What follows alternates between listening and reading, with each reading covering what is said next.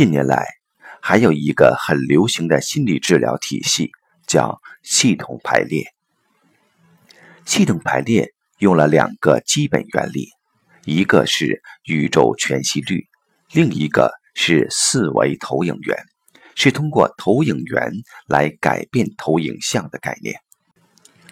系统排列是在一个老师的带领下，学员在一个场域里面，通过不同的人去扮演相关的角色，通过对角色的能量关系的呈现和调整，而达到在现实中的人与人之间关系上的解脱和化解。为什么我们几个人凑在一起演场戏，在现实中事情就会产生真的变化呢？这用到了一个概念，叫宇宙全息律，也就是宇宙中的任意之点，包含了宇宙中的所有信息和它们的相互关系。把这个概念拓展一下，每个人身上都有宇宙中所有人的信息和能量关系。也就是说，自古以来，所有人的信息和能量关系你都有。有人说到附体，其实根本不是所谓的附体，而是在某种指令下，你可以把身上的那一类能量渲染出来，就好像那一类能量附到你身上了。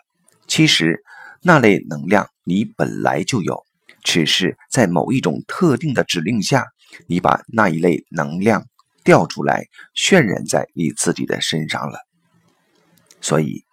系统排列的时候，要解决问题的人会指定某个学员扮演他的父亲，某个学员扮演他的母亲，指定不同的角色后，他再根据自己的感觉把那些人推到这个场域的某个位置，通过这些人在现场的移动、远近关系和一些简单的交流而进行现场能量调制。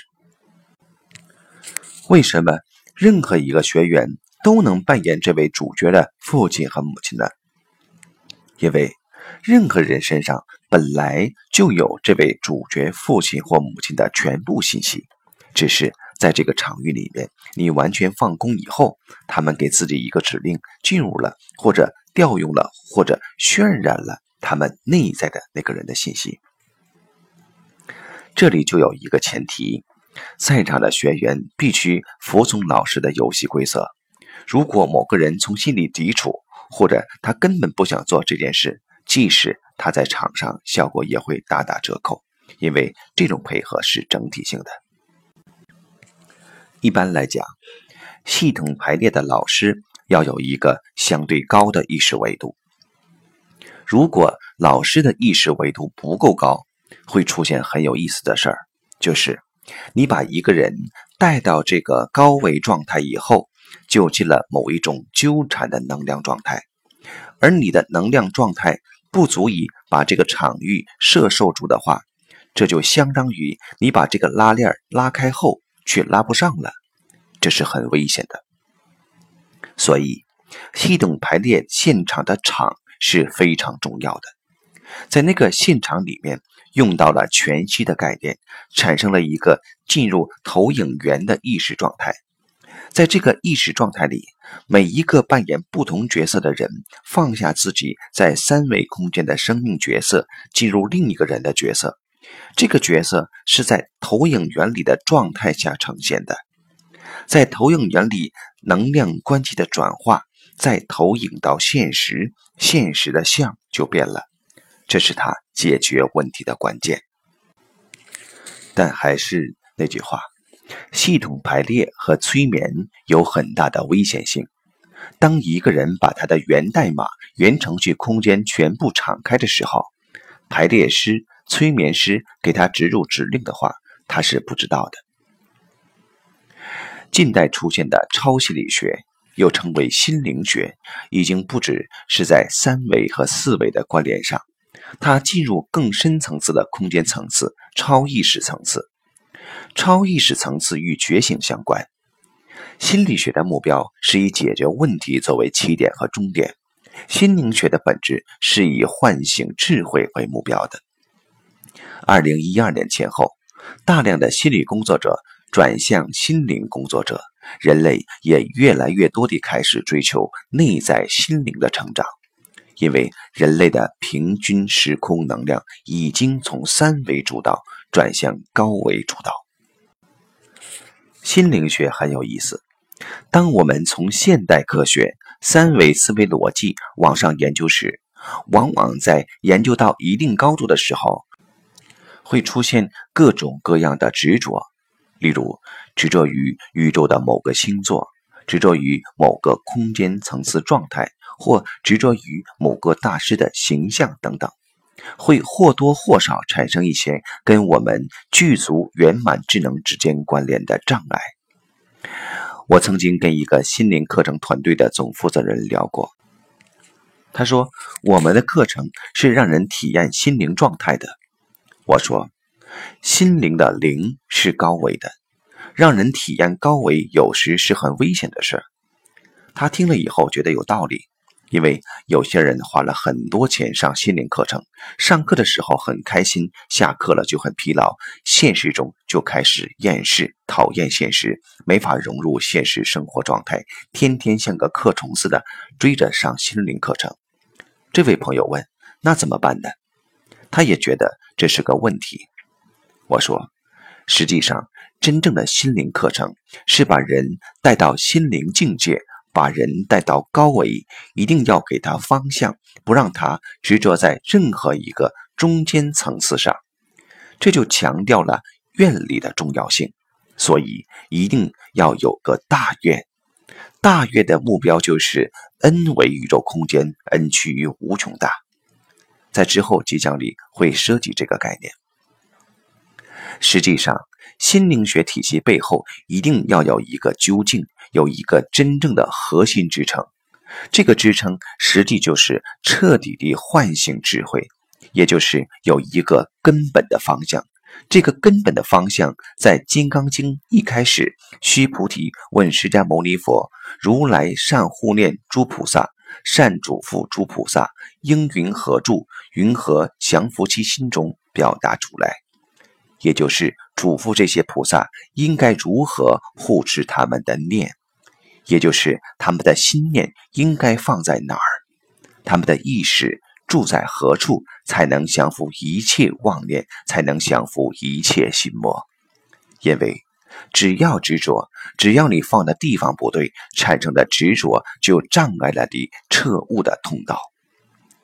释迦牟尼说：“发阿耨多罗三藐三菩提心，应如是住，如是降伏其心。发无上正等正觉的大愿，就是把意识放在 n 维宇宙空间，n 趋于无穷大。”也就是所有跟心灵相关的终极目标，一定是往这个方向引导的。如果只是放在中间，以某一种相、某一种功能作为目标的话，都有可能成为他内在觉悟彻悟的障碍。不同的宗教系统、不同的心灵系统，在描述高维空间的时候，描述的方式、描述的层级都不一样。就像切蛋糕。怎么切？切的密一点、稀一点，横切、竖切，切法并不重要，重要的是它的本质。在整个宗教体系、心灵体系、新时代体系里边，有很多层面的各种各样的描述。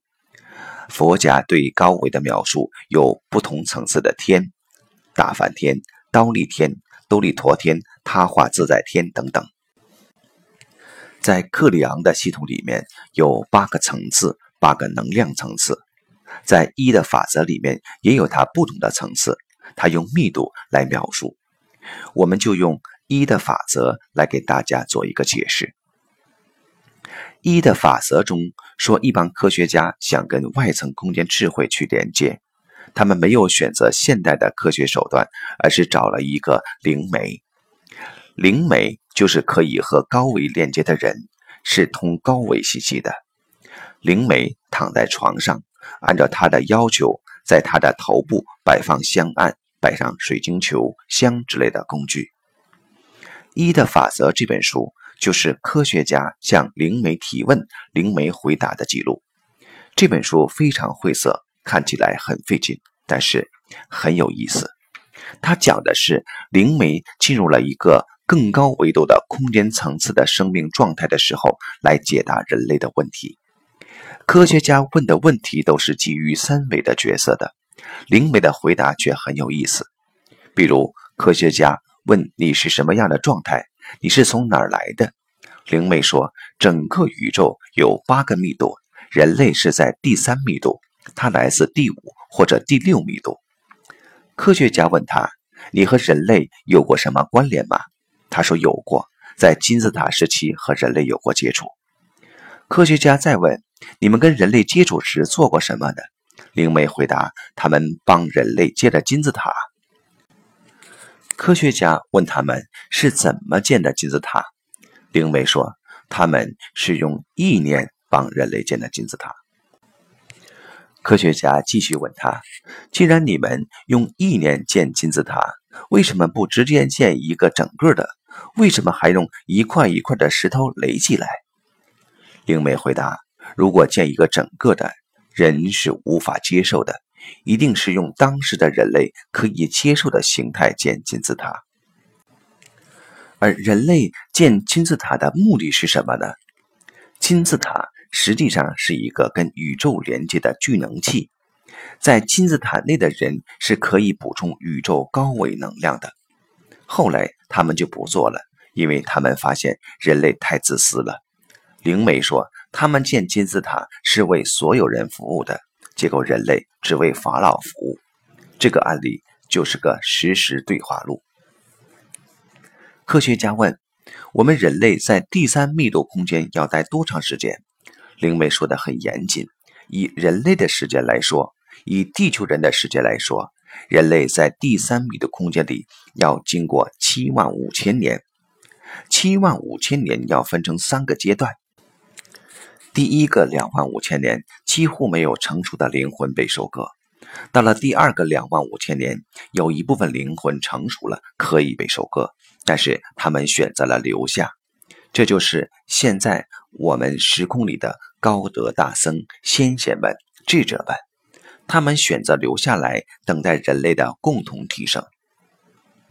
到了第三个两万五千年，人类会共同提升。那么我们现在是处在什么时期呢？现在距第三个两万五千年最后的时候，以人类的时间来说，还大约有三十年。灵美说这句话的时候是一九八一年，所以二零一一年、二零一二年就是一个转折期，也就是我们人类已经从第三密度转向第四密度了。人类内在意识能量已经从三维状态转成高维主导了。在那之前，我们关注的是物质，平均能量关注度是以物质占主导的。那个时间点过了以后，我们关注度是高维的了，是精神的了，是灵魂的了。玛雅历法把那个时间点叫世界末日，其实。不是世界末日，是整个三维空间，是地球三维生命的起始到三维生命的叠迁，提升到更高维度，这是标志性的点。这不是末日，是三维认知的一个结束，一个升华的点。实际上，我们已经进入了高维能量主导的时空点了。这个是末法时期，是三维修炼法门的末期。那么，到了第四维以上，是人类自觉的空间了。所以，我们的心灵空间是让我们真正进入和超越的部分。心灵空间的最高境界是 N 维，N 趋于无穷大。有人提问：人都奔 N 维，N 趋于无穷大去了，三维还留下什么？这个只是一种描述。其实，这个宇宙空间从零维到 n 维，n 趋于无穷大，都是一体的。高维并不在外边，它在里面。我们看到的外在一切都是内在投影出来的。高维一定是在内在，在外面是找不到高维的。所以，为什么我们所有的修行叫内观，叫观自在，观自性的临在？自信就是 n 维，n 趋于无穷大。临在就是当下的能量状态，跟我们的生命、跟我们的内在意识相关，跟我们的生死相关。这种能量关系的描述和之间的共性，用它来理解生命意义的本质，是提升意识能量的自由度。有人说，低维消失了，不是存在或消失的问题，是他照见这个东西是空的，看到的是无意义的。就像人不会执着在蚂蚁的生命状态里，蚂蚁打不打架，蚂蚁洞空了，跟我们人没什么关系。这就是高一维看低一维的能量状态。所以，从低维向高维向内叫观。从高维向低维向外叫照，观自在菩萨，恒深般若波罗蜜多。深般若波罗蜜多是什么呢？是深度的禅定，深度的进入内在高维空间。当它足够高的时候，再往回看，这叫照，照见五蕴皆空。原来低维的能量状态。不是我们以为的实实在在，全都是能量的空性，是具足一切可能性又不执着在任何可能性的状态。高维空间、心灵空间的极致就是恩维，恩趋于无穷大。我再强调一遍，这不是真理，这是一种描述。借这种描述，便于我们理解人类所有的修炼法门。